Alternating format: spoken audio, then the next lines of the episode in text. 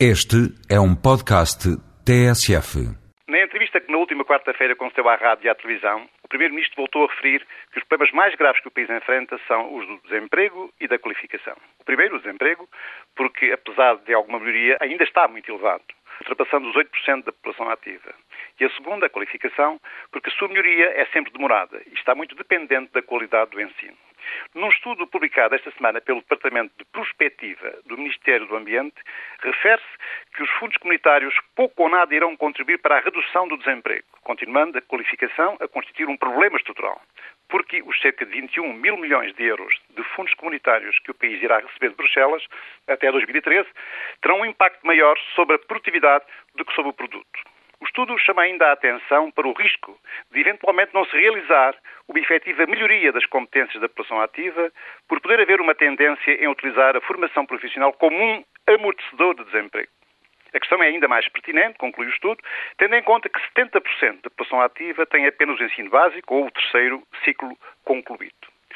Ora, sabe-se que tem estado na base da melhoria económica do país nos últimos dois anos tem sido o aumento significativo das exportações e que é resultado da política de controle do déficit. O consumo interno tem sofrido bastante, admitindo-se que a hábil conciliação que o Governo tem estado a fazer entre as políticas de crescimento económico e de controle do déficit público será cada vez mais difícil de suportar social e economicamente.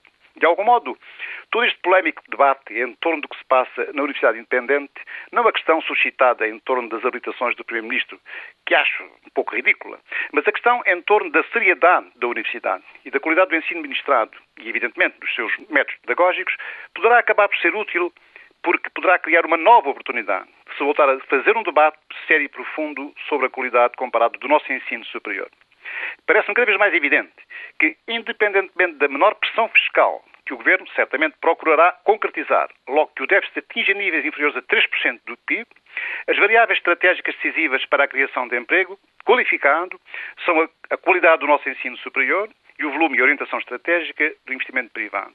Todos sabemos que não basta ter mais emprego.